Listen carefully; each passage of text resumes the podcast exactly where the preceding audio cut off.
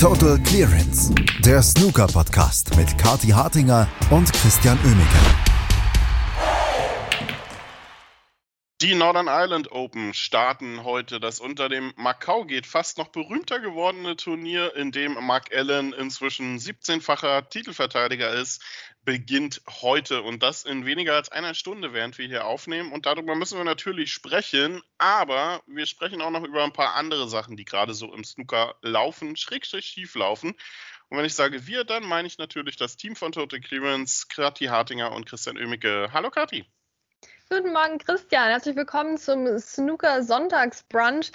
Aber ja, wir haben nicht nur erfreuliche Themen, sondern auch Abschiede zu vermelden diese Woche, nicht wahr? Genau, wir müssen drüber sprechen, dass äh, ja das Macau geht, was ich angesprochen habe, ähm, im Prinzip ja keinerlei Gewinner hat.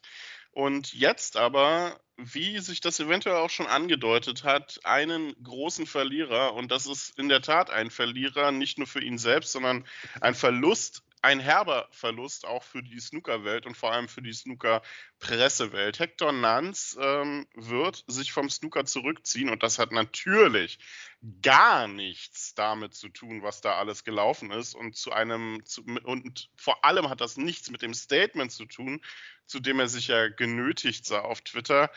Also das ist eine Geschichte, über die man nicht unbedingt gerne sprechen will, aber über die man sprechen muss.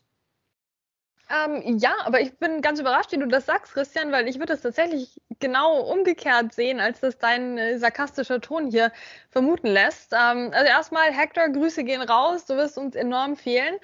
Ähm, ich glaube ihm, wenn er sagt, dass das äh, nichts damit zu tun hatte mit dem, was jetzt passiert ist. Ich glaube, das ist so ein bisschen ein Henne-Ei-Problem. Mit Sicherheit hat ihm die vergangene Woche den Abschied äh, sehr erleichtert aus der Snookerwelt. Aber Hector Nuns, ich meine, es ist nicht das erste Mal, dass was Dummes passiert im Snooker.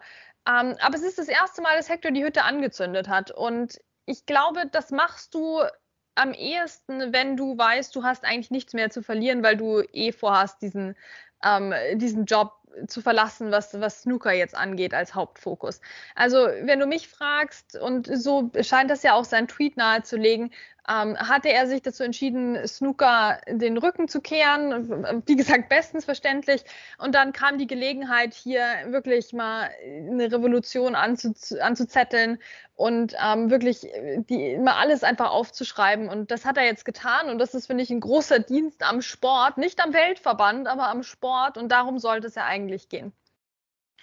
Okay, ja, wie gesagt, also die, die, die zeitliche Nähe lässt äh, mich dann doch irgendwie dran zweifeln, dass das äh, reiner Zufall war. Aber gut, so wie du es sagst, klingt es auch auf jeden Fall logisch.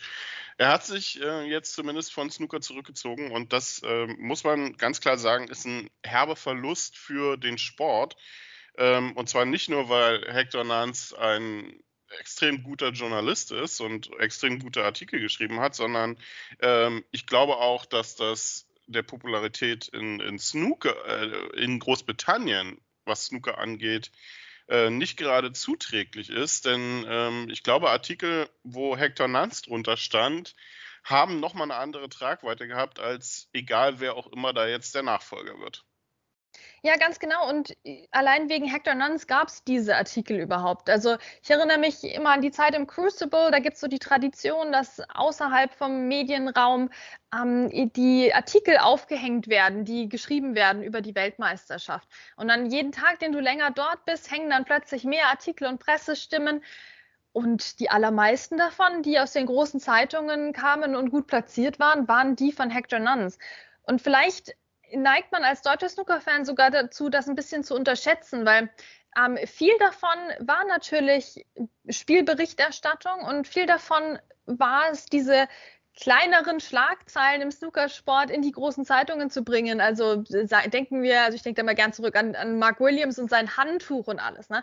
Und wenn du jetzt als ähm, Twitter Snooker Community Mitglied dann so einen Artikel gelesen hast, dann war das einfach, ja klar, die, die Zeitungsversion von dem, was du vorher schon auf Twitter mitbekommen hattest.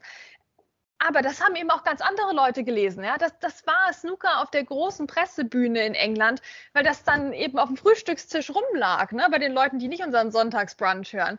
Ähm, weil das sichtbar war am Kiosk plötzlich und auch Mensch lustig hier der Mark Williams mit seinem Handtuch.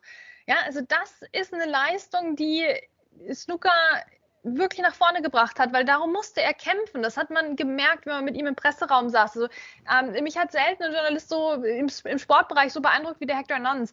Ähm, weil, also das, das, das Klattern seiner, ähm, seiner Tastatur, wenn es dann losging, ne, wenn das Match vorbei war im Crucible oder auch wenn das Match vorbei war im Tempodrom, äh, wie er in die Tasten gehauen hat, um das Zack noch vor der Deadline runter, rüber zu bringen. Ähm, Snooker endet ja auch manchmal zu unvorhersehbaren Uhrzeiten, ja, aber er hat das immer geschafft, noch unterzubringen und hier und da. Und wie war nochmal da der Spielstand und hat jemand das noch im Kopf, in welchem Frame das passiert ist? Ähm, und immer schon auch die Notizen gemacht, da war der Artikel schon halb geschrieben natürlich, als das Mid-Session-Interview Festival noch lief. Also das war eine unglaubliche Energieleistung von Hector Nuns, der bei jedem Turnier dann dabei war, von, von morgens bis abends. Also da, da wäre ich schon dreimal zum Shoppen gegangen, ganz ehrlich, in Berlin. Ähm, da saß er noch da und äh, hat das gemacht, Tag ein, Tag aus. Also das ist eine, eine Energieleistung, eine PR-Leistung für den Sport, wie sie der Weltverband nie hinbekommen hätte und gleichzeitig auch extrem guter und gut geschriebener und, und knallhart klar geschriebener Journalismus. Ähm, und das wird jetzt, das wird jetzt fehlen und das ist nicht zu ersetzen. Das ist nicht zu ersetzen und das, äh, ja, wir, wir werden jetzt die Northern Ireland Open quasi als erstes Turnier ohne Hector Nance erleben. Ich bin gespannt, was ähm, da gerade beim Daily dann äh, als Nachfolger kommt, ob überhaupt was kommt oder ob Snooker jetzt ähm, gerade was die, die großen Zeitungen angeht in, in, Großbritannien deutlich weniger Aufmerksamkeit bekommt. Wir werden es sehen. Grüße an Hector, dem wir diese Sendung dann jetzt auch so ein bisschen widmen. Ähm, ein großer des, äh, des Sports und vor allem auch im Hintergrund des Sports kehrt damit dem Snooker den Rücken und ja, da werden wir jetzt erstmal mit äh, zurechtkommen müssen. Und apropos zurechtkommen, ähm, wir werden, Kati, äh, ja damit zurechtkommen müssen, dass äh, in Nordirland ein paar Spieler weniger dabei sind, um jetzt mal irgendwie den Bogen zu schlagen zu dem Turnier, was in knapp einer Dreiviertelstunde beginnt. Ach Mensch, die, die, die drei Spieler, die fehlen jetzt aber wirklich. ja, also genau wie du sagst, Christian, ich glaube, wir werden ein sehr, sehr schönes und ein sehr normales ähm, Turnier erleben. Am ehesten merken wir es jetzt. Also bin ich auch ehrlich, wenn ich jetzt hier so in die Sessions gucke und mir angucke, wer denn noch die Quali spielt jetzt vor Ort in äh, Belfast, dann merke ich, okay, hier war irgendwas los mit dem Turnier. Das ist ein bisschen wie beim German Masters, ähm, wie wir es kennen, wenn sich dann doch wieder niemand qualifiziert hat. Also da haben wir einmal, und das hat überhaupt nichts mit Macau zu tun, sondern viel mit Ronnie O'Sullivan, haben wir das Held-Over-Match heute Abend in der, natürlich in der Arena. Ähm, Rory McLeod gegen Ahmed Ali Al-Sayed. Das ist mhm. richtig, also ne, held over, held over. Nicht das Match an sich ist, ist super und die haben Respekt verdient, ne, klar, aber held over to the main arena liebe ich. Ähm, also, und das ist ja nicht das Einzige. Wir haben auch hier die Qualifikation mitgenommen, Tom Ford gegen Hayden Pinney und sowas. Na, das sind Sachen, die erwartest du nicht unbedingt. Ich persönlich erwarte auch nicht Gary Wilson gegen Louis Heathcote zum Beispiel, aber ich weiß, dass äh, andere den, den Gary natürlich höher einschätzen als ich. Für mich gehört der ja schon in Senioren-Snooker. Ja, aber das sind so die Sachen, da merkst du, okay, da haben wir jetzt eben nicht nur den Mark Allen und den Sean Murphy da am Start, ähm, sondern wir haben auch Namen, die wir nicht unbedingt erwarten würden, die jetzt eben in der Hauptarena spielen. Ähm, und das ist ja eigentlich auch ganz lustig. Ich meine, da wird sich auch niemand beschweren, dass jetzt Ricky Walden hier noch spielt. Also nee, das ist doch wunderbar. Ähm, da freuen wir uns doch alle. Ja, aber es ist eben im Moment noch deutlicher zu spüren als jetzt in den weiteren Runden. Das heißt, wer so richtig in dieses Macau-Revolutionsfeeling reinkommen möchte, ja, der muss jetzt gucken, direkt von Anfang an. Genau, denn Weltmeister Luca Brissell zum Beispiel, falls ihr nicht wusstet, dass er Weltmeister ist, er ist Weltmeister, ähm, hat gewonnen, äh, hat nicht gewonnen, hat das äh, Ticket für Nordirland nicht gelöst, weil er ja in Macau spielen wollte. Auch Mark Selby nicht dabei. Ja, Ronnie Sullivan, der sollte eigentlich spielen. Ähm, und Mensch, ja, also diese Medical Reasons immer zu Turnieren, die nicht in Fernost sind, das, das ist ja schon auffällig. Also ich meine, diese, die, die Luft in Großbritannien, die muss, sein, äh, muss seinem Ellbogen ja wirklich nicht zuträglich sein. Also wirklich. Oh, ich dachte, der hat eine Erkältung diesmal. Ach, okay. Aber ich, also sicher bin ich jetzt auch nicht, weil ich habe mir nicht die Mühe gemacht nachzugucken, bin ich auch ganz ehrlich, Christian. Ähm, ja, es scheint irgendwas in der, in der ich meine, es ist auch gerade ein bisschen schwierig, oder? Mit den Temperaturen, es schwankt so sehr. Also wenn man da wetterfühlig und sensibel ist, wie Ronnie O'Sullivan, dann, dann kann das natürlich mal passieren, dass es hier zieht oder ja, da hustet. Ja. Also an dieser Stelle wieder mal, ne, gute Besserung an, an Ronnie O'Sullivan. Ich bin aber doch optimistisch, dass er dann beim nächsten Turnier wieder fit sein wird ist es in China dann bestimmt. Also ja, es ist it's, it's Übergangsjackenweather, oder? Also das ist echt, Voll. Äh, es, ist, äh, es ist ganz schlimm gerade.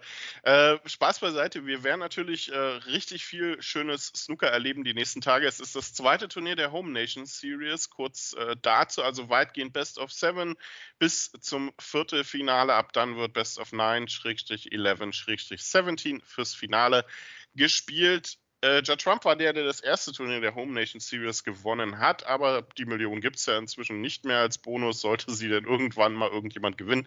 Außerdem am Ende des Tages gewinnt doch Mark Allen, oder? Ja, also ich glaube, da können wir jetzt ähm, ja, von ausgehen. Also es, es, tut mir auch leid, aber das war jetzt immer so und vielleicht geht es auch so weiter. Ähm, ich glaube, spannender ist eigentlich die Frage, wie lang das Finale dann tatsächlich wird, weil das kann sich ja auch noch ändern, oder? Bei, zumindest bei den Home Nation Series sollte man der ja konsistent bleiben. Aber ich würde trotzdem, bis sie am Tisch stehen, nicht davon ausgehen, dass wir wirklich wissen, wie lang das Finale sein wird. Ähm, Judd Trump hat es auch in der ersten Runde sagen wir mal, überschaubar erwischt mit Jensen Kendrick. Ähm, das heißt, das ist ein guter Einstieg für ihn ins Turnier. Falls er doch mal zwischendurch sich ein Spa gegönnt hat, kann er jetzt da heute ganz gemütlich ähm, wieder reinkommen. Ähm, Mark Allen, ja, also der hat sich ja auch im Übrigen sehr äh, geäußert und, und unterstützt die diversen Revolutionsbewegungen, ähm, ohne dass ich das jetzt wieder zum Hauptthema machen will. Aber ich meine, es war ja schon schön, dass er, dass auch dieser Artikel jetzt eben kam von Shane McDermott, ne, der jetzt auch gesagt hat, okay, ich, ich berichte jetzt über das Ganze, ähm, vielleicht sich ein Beispiel genommen hat an Hector und ähm, eben dieses Mark Allen-Interview auch gebracht hat ähm, wo er sagt, er ist eigentlich, ist eigentlich bei jeder Revolution am Start. Also das ist jetzt vielleicht ein bisschen übertrieben, wie ich das jetzt hier paraphrasiere.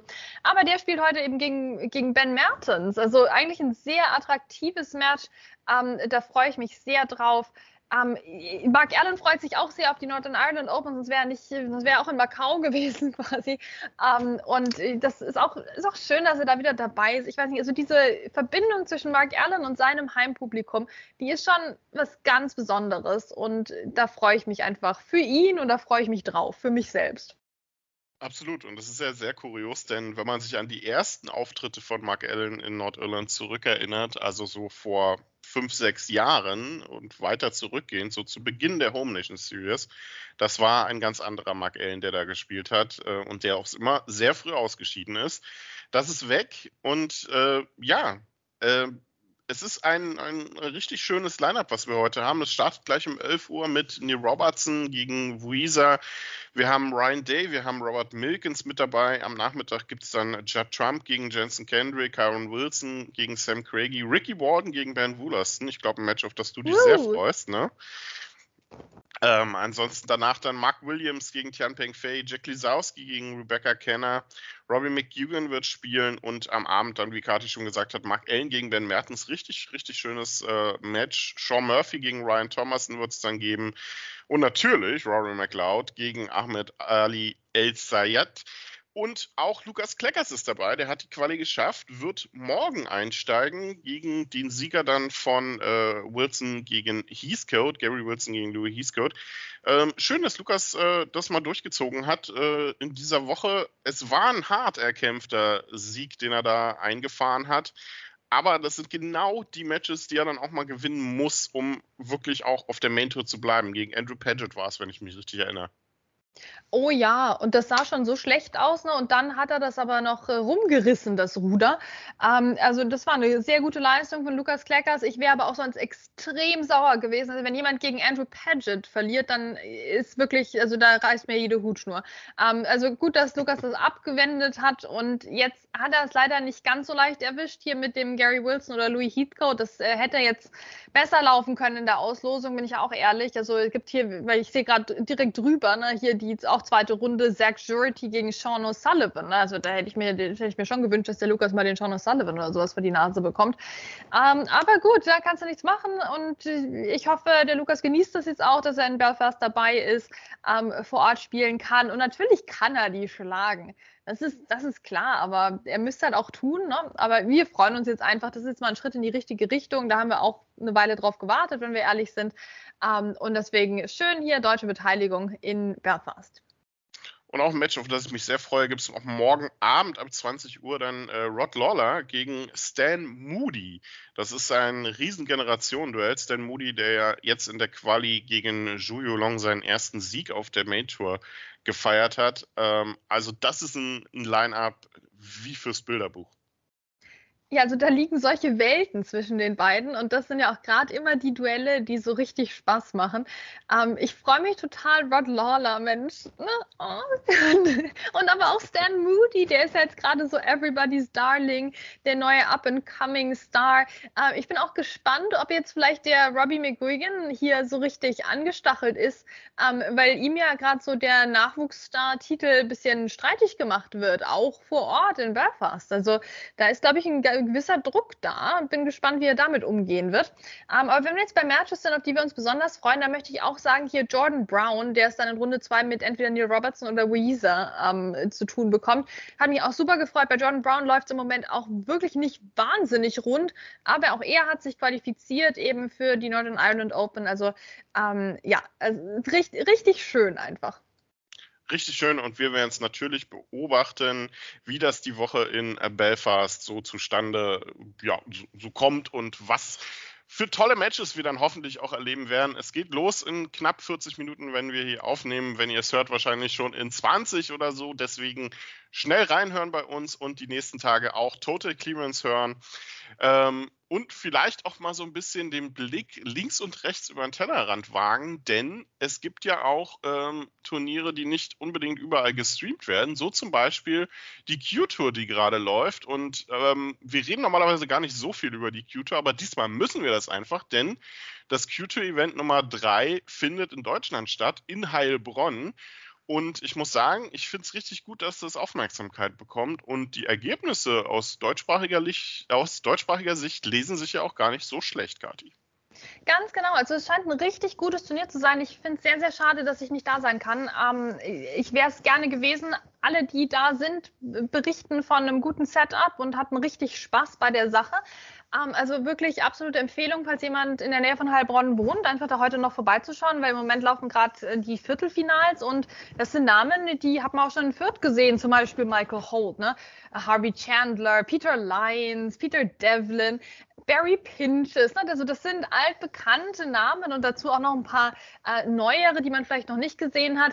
Ja, also es lohnt sich wirklich, scheint ein munteres, gut organisiertes Turnier zu sein. Da bin ich auch ein bisschen stolz drauf, einfach, dass ähm, hier auch die deutsche Snooker, die OrganisatorInnen-Communities mal wieder geschafft hat, eben so ein Q-Tour-Event an Land zu ziehen ähm, und dass das hier stattfindet. Und ja, also eine, ein gutes Erlebnis. Also ich bin mehr auf dem, ich bin auf den Geschmack gekommen, mir selbst bei der, bei der German Snooker Tour beim Grand Prix Prix letztes Wochenende in Rüsselsheim. Ähm, also ich, ich kann wirklich wärmstens solche Turniere auch empfehlen. Ähm, das Q-Trail-Ding ist jetzt natürlich nochmal eine Spur glamouröser, ganz, ganz klar. Nee, der Michael Holt sich die Ehre gibt, der hat leider den Flo Nüssle geschlagen. Das finde ich sehr bitter. Und so knapp, so knapp. Mann, also wir, wir drücken dem Flo fürs nächste Event dann jetzt schon wieder die Daumen. Es war natürlich auch Pech wieder mit der Auslosung für ihn. Ähm, aber wer im Viertelfinale dabei ist, ist Umi Dickme. Ne? Der hat es geschafft. Der ähm, spielt gerade gegen Chang Yu Q.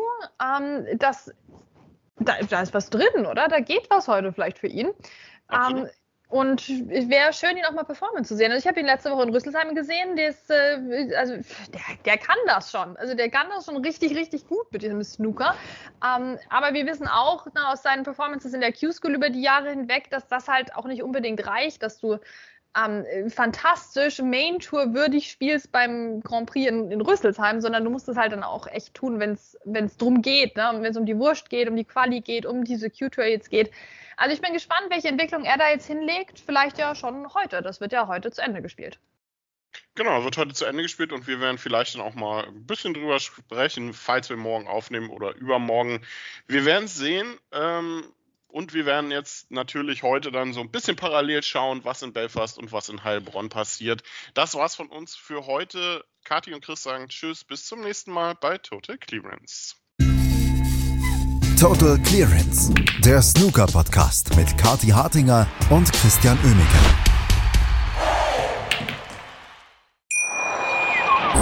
Wie baut man eine harmonische Beziehung zu seinem Hund auf? Puh, gar nicht so leicht. Und deshalb frage ich nach, wie es anderen Hundeeltern gelingt, beziehungsweise wie die daran arbeiten.